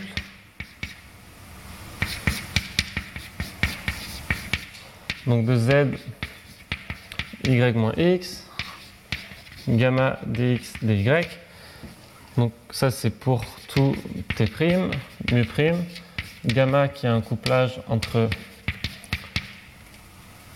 mu et mu prime. Donc j'ai ça plus évidemment un petit taux de t moins t en valeur absolue plus un petit taux de euh, l'intégrale de la valeur absolue de y moins x, gamma dx dy. Je, superpose, j'ai j'ai besoin d'avoir cette euh, le surdifférentiel par rapport au temps. Et évidemment, le sous-différentiel, c'est euh, quand euh, je prends l'inégalité dans l'autre sens.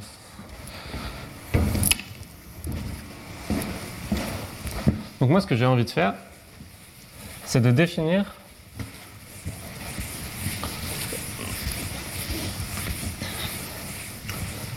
mes solutions de viscosité, donc à partir des éléments que j'avais. Donc définition U est sur solution de viscosité si donc pour tout t euh, qui est dans l'ouvert 0t mu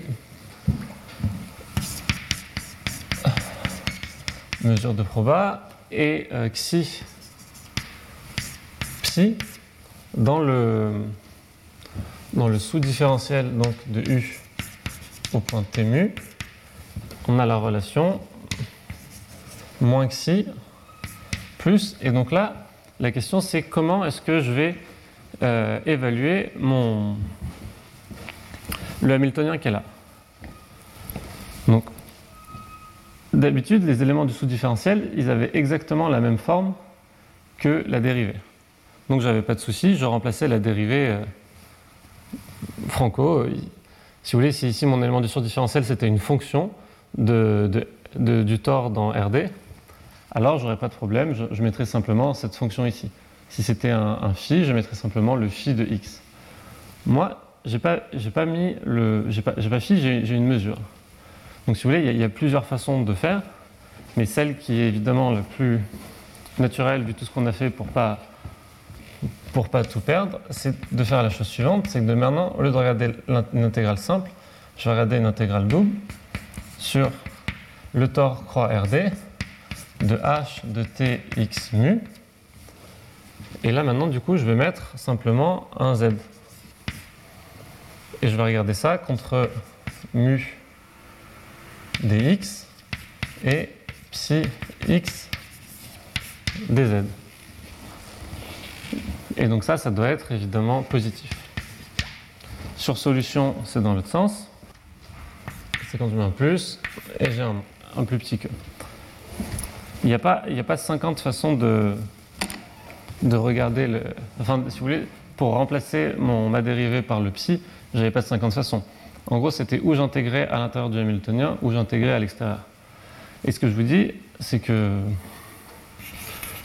Enfin, si vous voulez, remarque, si j'avais regardé moins que si plus l'intégrale sur le tore de h de tx mu euh, tx mu, et là j'avais mis l'intégrale sur rd de z de psi x dz, mu dx, on aurait pu se dire qu'on voulait regarder quelque chose comme ça. Mais ici, je, perds tout ce que je fais, parce que je vous ai dit, quand je prends le premier moment de, de psi, quand j'intègre, je récupère pile la notion que j'avais avant. Donc ça sert à rien de s'embêter à relaxer le surdifférentiel si après c'est pour, pour euh, reprendre pile la moyenne. Donc moi, ce qui va m'intéresser, c'est ça. Ah oui. Ouais, merci. Ici, évidemment, j'avais un psi x dz. Donc l'intérêt principal de cette notion, par rapport à, ce qui avait pu être fait dans la littérature, c'est le, résul- le résultat de comparaison qui est euh, quasiment euh, trivial. Enfin, étant donné ce qu'on a, enfin, sachant la théorie en- euh, dans le cas fini dimensionnel au premier ordre, par exemple. Donc théorème, ce que je vais dire, c'est que je vais prendre U, une sursolution de viscosité, V, une sous-solution. Je vais partir du principe que U en T égale grand T est plus grand que V en T égale grand T. Ah oui, pardon. Ici, je n'ai pas parlé de la régularité. Euh, je peux les prendre continues, ou j'aurais pu prendre des sursolutions qui sont semi-continues inférieurement, des sous-solutions qui sont surcontinues. Je ne vais pas m'embêter, je vais prendre U qui est continue. euh, Pardon. Continue, donc de 0 euh, grand T, 3 les probas. On pourrait faire des choses plus générales, évidemment, mais pas trop. Ça n'importe. Enfin, il n'y a pas grand intérêt. Donc, mon, thé- mon théorème, c'est que si j'ai U sur solution, V sous solution, et U plus grand que V à l'instant final, alors ça, ça m'implique que pour tout T et mu, U de T mu est plus grand que V de T mu. Donc, comment on va faire la preuve de ce résultat? On va faire exactement comme précédemment. Je vais supposer que ce n'est pas vrai. Donc, supposons qu'il existe un cas positif et par exemple un T bar mu bar tel que V de T bar mu bar moins U de T bar mu bar est plus grand que K, qui lui-même est strictement positif. Alors qu'est-ce que je vais faire? Je vais faire ma technique du doublement de variables. Donc je vais vouloir regarder le, le sup.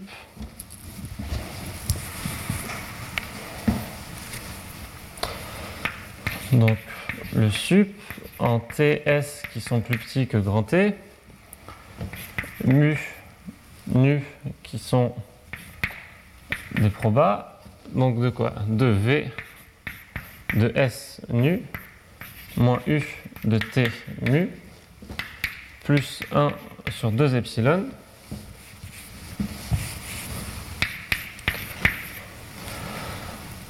Donc j'ai la partie temporelle, donc j'ai le t s au carré. Évidemment c'est un sub, donc il me faut un moins ici. La partie distance de Wasserstein, donc mu nu. Et euh, je, vais, rajouter un, un élément pour faire comme dans le comme, comme ce que j'avais fait sur les solutions monotones, j'ai pas, j'ai pas le RU dans l'équation de tout à l'heure, du coup il faut que je me rajoute un petit, petit quelque chose. Et là je vais rajouter un ρ, un moins ρ, T plus S. Et donc moi ce que je dis c'est que cette- ce sup là, si vous voulez, c'est qu'il est, il est toujours plus grand que K. Il existe ρ strictement positif tel que pour tout epsilon, il existe trop strictement positif, donc c'est pas la même phrase, tel que pour tout epsilon, j'ai le bazar K, quitte à changer la constante K. Et donc comme tout à l'heure, je vais vouloir, je vais faire une disjonction de K.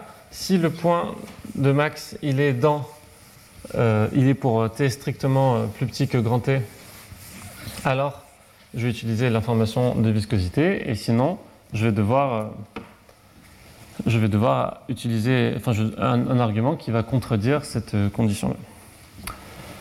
Donc allons-y. Supposons que T epsilon et S epsilon soient strictement plus petits que T. Dans ce cas-là, qu'est-ce que je vais avoir? Donc je vais, construire un élément du surdifférentiel, je vais refaire ce que j'ai fait juste avant. Mais donc par définition, donc je le fais pour U, mettons. Donc je suis au point de... Non, pour V, ce sera plus facile. Pour moi, pardon. Donc je vais, ce que je vais écrire, c'est que par... Alors, ok, je n'ai pas expliqué ce que c'était T epsilon et epsilon. Pardon. Donc, on considère un point de max. Ma fonction est continue. Je n'ai pas de problème à la maximiser sur un compact. Donc mon point de max, je vais l'appeler T epsilon, S epsilon, mu epsilon et nu epsilon. Donc ça, c'est mon point de max. Donc le premier cas, c'est il est tel que T epsilon et S epsilon sont strictement plus petits que T. Donc je ne suis pas au bord. Dans ce cas-là, qu'est-ce que j'ai? Ce que j'ai, c'est que V de S epsilon nu epsilon moins 1 sur 2 epsilon T epsilon moins S epsilon au carré plus la distance de Wasserstein au carré entre mu epsilon et nu epsilon euh, moins rho de S epsilon, ça c'est plus grand parce que je suis au point de que si vous voulez je fais une variation, je fixe le T epsilon et mu epsilon et je fais une variation en S et nu. Donc c'est plus grand que mon V de S nu moins 1 sur 2 epsilon. Alors T epsilon moins S au carré plus W de carré de mu epsilon et nu moins rho S. Et donc moi, ce que je prétends, c'est que ça, ça me donne un élément dans le surdifférentiel de, de, de V. Alors pourquoi Ce que je vais avoir, c'est que donc V de S est nu, c'est plus petit que V de S epsilon, nu epsilon. Donc là, je vais mettre tout ce qui reste. Donc je suis de ce côté-là, donc j'ai plus rho de S moins S epsilon. Et on va le faire moins 1 sur 2 epsilon, t epsilon moins s epsilon au carré, moins t epsilon moins s au carré, plus w2 carré, je vais rentrer le moins comme ça, donc plus W2 carré. Et donc, alors, quand je fais tout ça, je suis de l'autre côté. C'est, donc, c'est de mu epsilon nu moins W2 carré de mu epsilon nu epsilon. Et donc, ça, c'est une fonction qui est régulière. Donc, évidemment, je vais pouvoir faire un développement, en, si vous voulez, en S proche de S epsilon. Mais ici, je, vais utiliser le fait que mon W, il est surdifférenciable. Pour majorer ça par le surdifférentiel de W2 carré à ce point. Et donc ça, ça me dit quoi? Donc ça me dit que... Donc qu'est-ce que j'ai pour, euh, pour le surdifférentiel Je vais avoir ρ plus... Euh, donc S moins T, S epsilon moins T epsilon sur epsilon. Et ce que je vais avoir pour l'autre, c'est une certaine fonction que je vais appeler euh, psi epsilon. Donc ça, ça appartient au surdifférentiel de V en S epsilon nu epsilon. Et là-dedans, ce que j'ai pris, c'est que le psi epsilon, j'ai nu epsilon dx, dy, psi epsilon de y dx, ça, qu'est-ce que c'est? Ça, c'est 1 sur, enfin, donc c'est pi 2 fois 1 sur epsilon, pi 2 moins pi 1, de mon gamma 0, gamma epsilon, pardon. Ou gamma epsilon, c'est un couplage optimal entre, entre mu epsilon et nu epsilon c'est le surdifférentiel de W carré que j'ai calculé juste avant, au point mu epsilon mu epsilon par rapport à la variable nu. J'avais un 2 qui disparaît avec le 1,5 et le 1 sur epsilon, évidemment, il vient dans cette partie-là.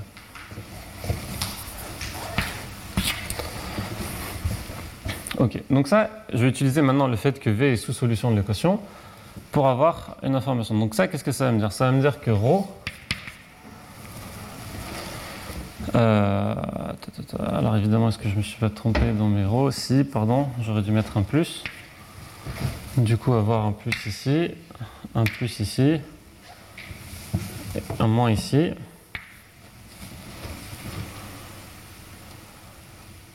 Et du coup, un moins ici. Donc comme ça, qu'est-ce que je vais avoir? Je vais avoir que ρ plus t epsilon moins s epsilon sur epsilon plus et donc là le donc on va le faire en deux fois. Donc j'ai l'intégrale sur le tore croix RD de h de s epsilon euh, x nu epsilon. On va l'appeler euh, z de psi epsilon de x dz nu epsilon dx, et ça, c'est négatif ou nul. Le terme qui est là, par construction du, psi, ce que je vais faire, c'est que je vais le réécrire. Le psi epsilon, je l'ai construit comme une mesure image, c'était mon surdifférentiel de ma distance de la Wasserstein au carré. Et donc ce que je vais faire, c'est que je vais juste le réécrire en disant qu'en fait, là, je reconnais, si vous voulez, je reconnais psi epsilon, nu epsilon. Psi epsilon, nu epsilon, par définition, c'était euh, l'image du couplage optimal par cette application. Et donc ce que je vais retrouver, c'est que ça c'est ρ plus t epsilon moins s epsilon sur epsilon plus l'intégrale sur le tore double maintenant de h de s epsilon.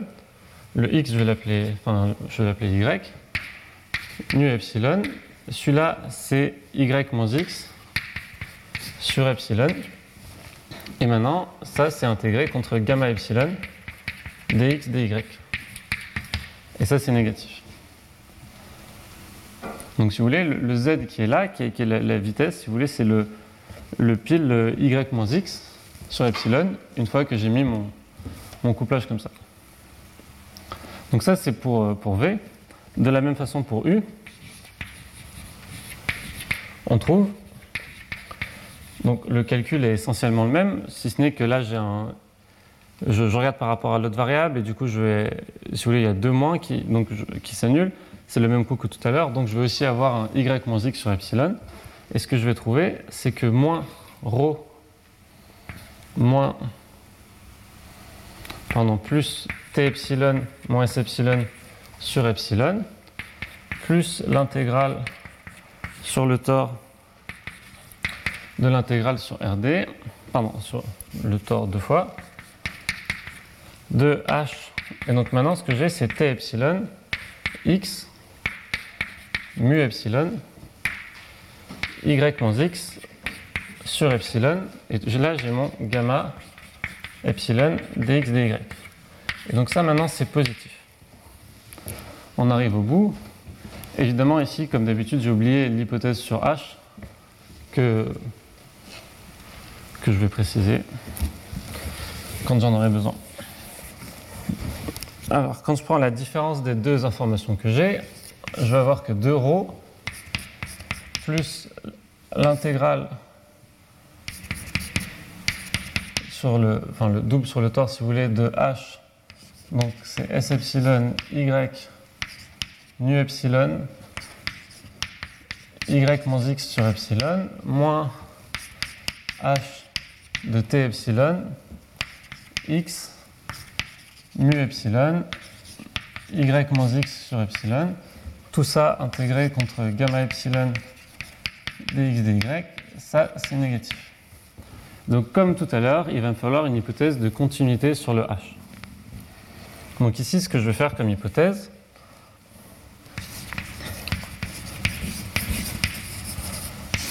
donc on suppose que h donc qu'il existe C strictement positif, tel que donc H de T euh, X mu P moins H de S Y nu P. Donc ça, c'est plus petit qu'une constante fois la norme de P fois donc la norme de T moins S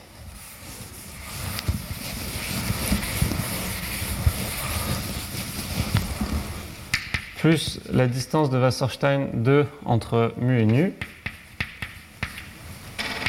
plus euh, le y moins x en valeur en, en norme.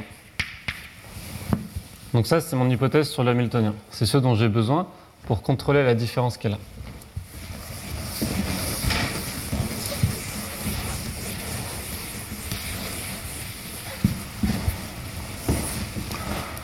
Donc, une fois qu'on a fait ça, qu'est-ce qu'on a? Je vais avoir que 2 ρ.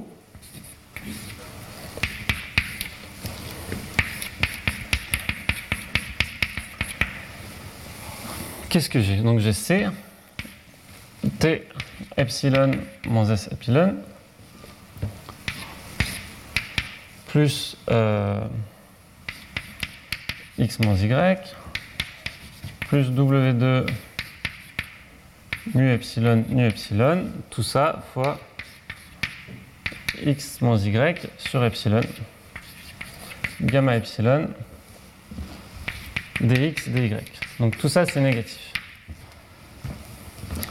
Le terme en x moins y qui va venir ici, ça va me faire un intégral de x moins y au carré divisé par epsilon, intégré contre le couplage optimal. Donc lui, ce qu'il va me donner, c'est 2 ρ plus c.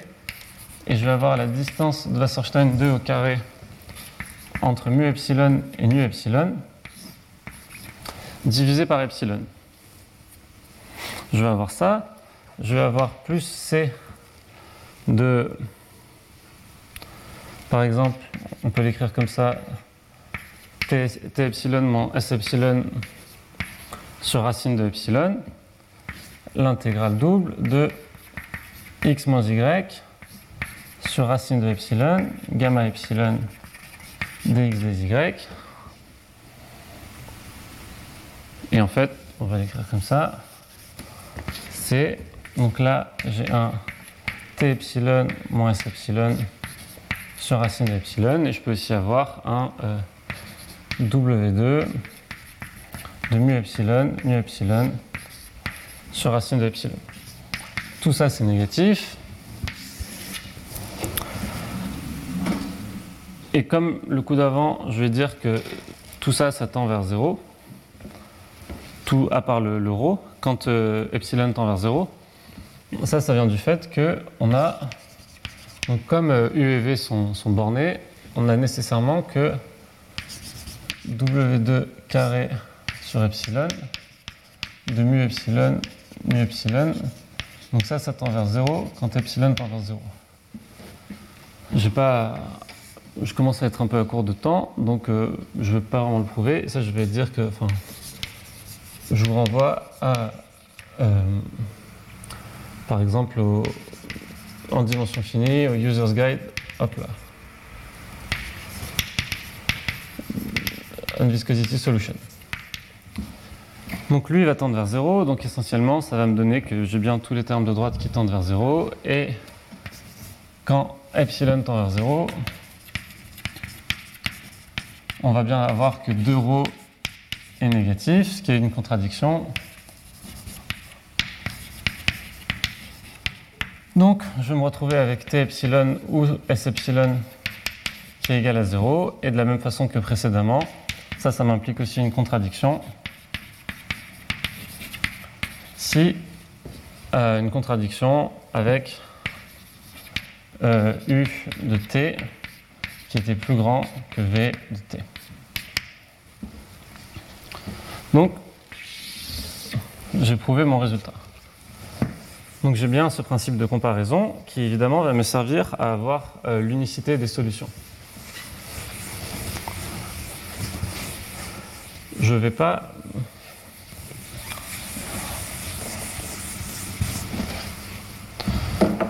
pas sûr d'avoir le temps de parler. Bon, on va essayer de faire rapidement. Euh, si vous voulez, un point, c'est euh, est-ce que la fonction valeur la fonction valeur est solution de viscosité?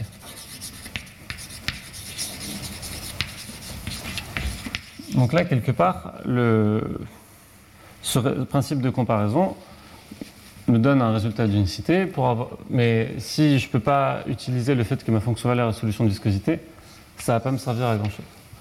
Donc la fonction valeur est solution de viscosité de mon équation. Ça, c'est euh, une propriété que j'aimerais avoir et que je vais pas, essentiellement, je ne vais pas avoir le temps de vous prouver. Elle repose donc on, il y en a les deux arguments. L'argument euh, l'argument pour être sur solution et l'argument pour être sous solution. Donc la fonction valeur, ici par exemple, pour faire simple, j'oublie le cas déterministe et je vais dire que u de t mu, c'est l'inf. Donc je reprends, étant entendu au début du cours que ça, on est d'accord que c'est à prendre avec des pincettes. Donc de l'intégrale sur le tore de L de x alpha s de x ms de x ds. Donc ça, c'est ma fonction valeur, sous la contrainte que j'ai mon équation de continuité, qu'à l'instant petit t, elle, il vaut mu, et qu'à l'instant grand t, il vaut nu. Donc ça, je veux montrer que ça, c'est solution de viscosité de cette équation dans le sens que je viens de vous donner.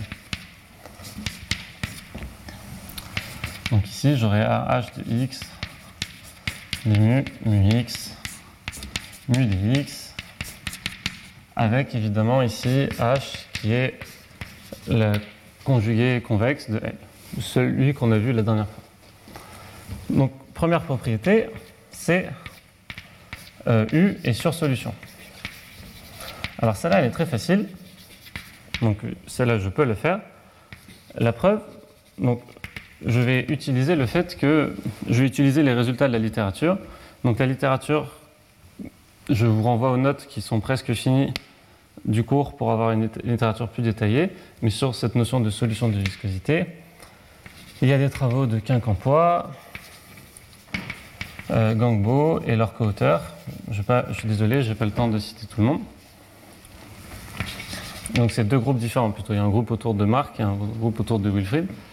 Et donc ce que, j'ai, c'est que pour, euh, pour tout euh, xi, psi qui va être dans le sous-différentiel de u à un point t mu, ce qu'ils ont montré, eux en fait, comme ils travaillaient sur l'ancienne notion de, de surdifférentiel ou de sous-différentiel, en utilisant leur résultat, on sait immédiatement que j'ai moins xi plus c'est ce que je vous ai dit tout à l'heure, l'intégrale sur le tore de h de x, et là je mets mon intégrale ici, de z, psi x de z, mu de x. Donc ça, je sais que c'est vrai, d'après les résultats de la littérature. Mais mon h, il est convexe. Et du coup, l'inégalité de Jensen me donne le bon sens.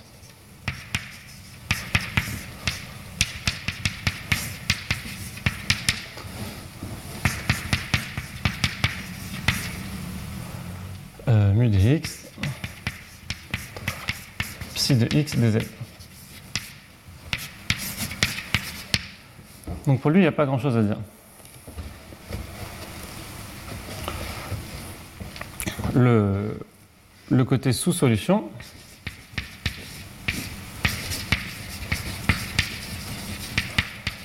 alors lui, il est un peu plus compliqué, et c'est là où je dis que je ne peux pas exactement faire la preuve. Donc ça, c'est vrai, j'arrive à le faire que sous l'hypothèse que mon Hamiltonien est uniformément convexe. Et dans ce cas-là, la preuve, elle repose sur exhiber un contrôle. Et essentiellement, il faut, il faut, faut travailler un peu. Il faut montrer que la trajectoire que je vais définir comme euh, mt plus s, qui est la loi de, de x plus s moins s fois donc la dérivée de ce Hamiltonien en x, y moins x, ou ici je mets n'importe quel coefficient lambda. Euh, il faut montrer que ça, celle-là est admissible. Est admissible et que le alpha associé et que le alpha et le alpha associé donnent la relation de viscosité.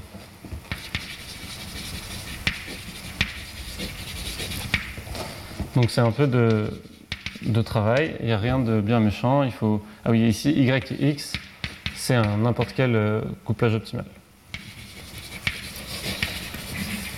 Bon, je n'ai pas vraiment le temps de rentrer dans ces détails. Beaucoup de techniques. Essentiellement, c'est le, prix que j'ai à payer pour euh, la relaxation de, de mon, de mon surdifférentiel.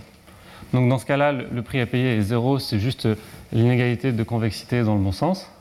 Et ici, il faut payer un peu et il faut, enfin, faut, bien travailler. Donc c'est pas pas un travail qui est très intéressant, donc je vous le montre pas particulièrement, mais euh, je il faut faut le faire.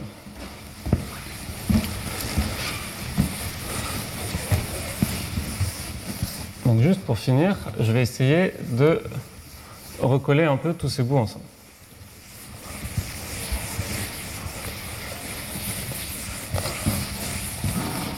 Ah oui, et pas, j'ai pas mentionné, j'aurais dû insister plus, cette notion de surdifférentiel, et comme je- c'était apparent dans la preuve sur la surdifférentiabilité du, enfin, du Wasserstein au carré, c'est euh, euh, évidemment inspiré de l'approche hilbertienne que Pierre-Louis Lyons a introduite pour regarder les équations sur euh, les mesures de proba. On les, on les soulève, on les regarde sur un espace de Hilbert, des variables aléatoires dont les mesures de proba sont les lois. Et essentiellement, tout ce que je fais là, c'est garder ce point de vue en tête en restant sur l'espace de Wasserstein. C'est une justification de cette approche, si vous voulez. Donc, en conclusion, qu'est-ce qu'on avait? On avait un problème de, de, de transport optimal qui avait. Bon, il pouvait être stochastique, comme on a vu, et il avait cette tête-là.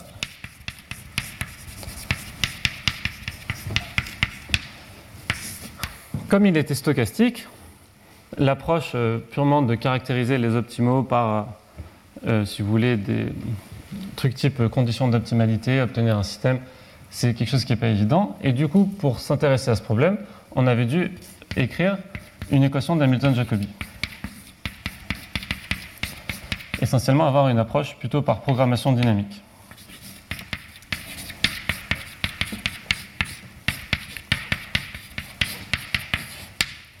Étant entendu qu'on a vu la dernière fois que j'avais plus conditions singulières en, euh, en, T euh, U de grand T singulier, si vous voulez.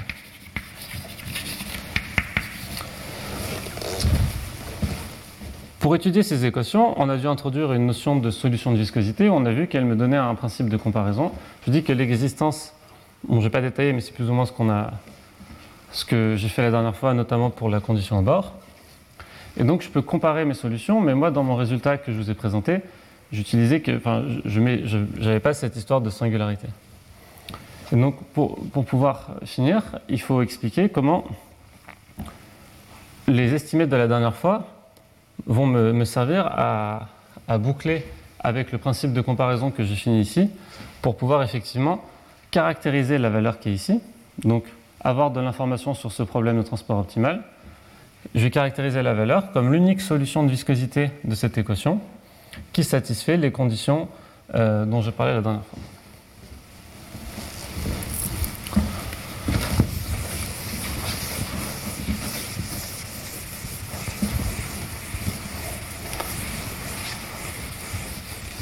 Donc à la fin, quel est le résultat?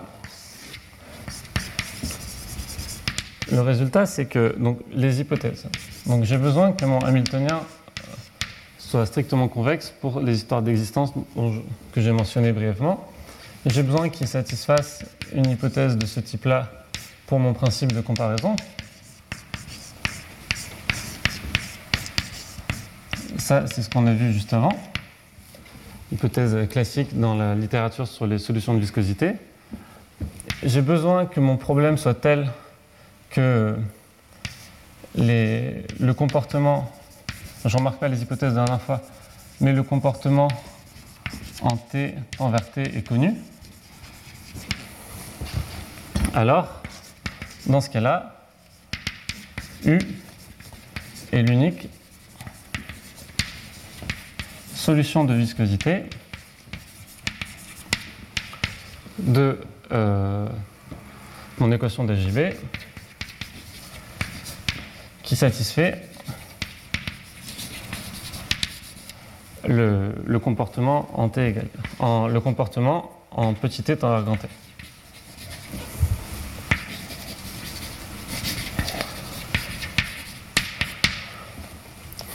Donc en, deux minutes, comment est-ce qu'on obtient un, un tel résultat?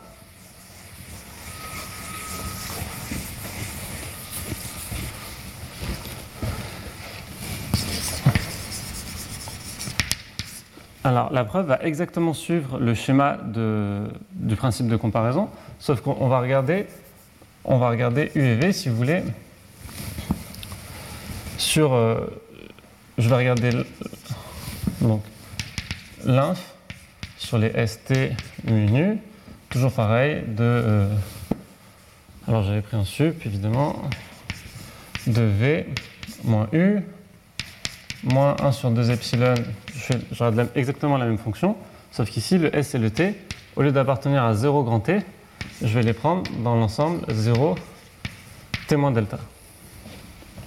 D'accord Je me donne delta un strictement positif, un paramètre. La preuve que j'ai fait précédemment me, dit en fait que le, sup est atteint en, en, T moins delta. Parce que sinon, epsilon strictement positif, si j'ai un point de maximum intérieur, l'information de solution de viscosité va me donner une contradiction. Donc ça, ça va me donner que le, si vous voulez, dans la limite, on, on obtient, dans la limite epsilon tend vers 0, que le, le, le sup qui est ici, il est égal au sup sur mu mesure de proba de V de grand T moins delta mu moins U de grand T moins delta U. Ça, c'est vraiment la, la, preuve que la preuve qu'on a fait précédemment. Et, maintenant que j'ai ça, le comportement que j'avais prouvé la dernière fois me donnait que nécessairement, on savait, si vous voulez, une façon de l'écrire, c'était que U moins U det, donc la, valeur déterministe, que je supposais pouvoir calculer euh, explicitement, que ça, c'était un petit taux de 1, en t tend vers grand T. Donc essentiellement, si j'ai deux solutions qui vérifient cette hypothèse, leur sup, le sup de la différence en, en, t moins delta, ça c'est quelque chose qui tend vers 0 quand delta tend vers 0. Et donc, si je suppose que le résultat n'est pas vrai, je vais effectivement arriver à une contradiction. C'est juste qu'il faut d'abord faire euh, tendre epsilon vers 0, puis après faire tendre delta vers 0. Voilà, donc c'était ce résultat-là qui nous intéressait, qu'on voulait faire.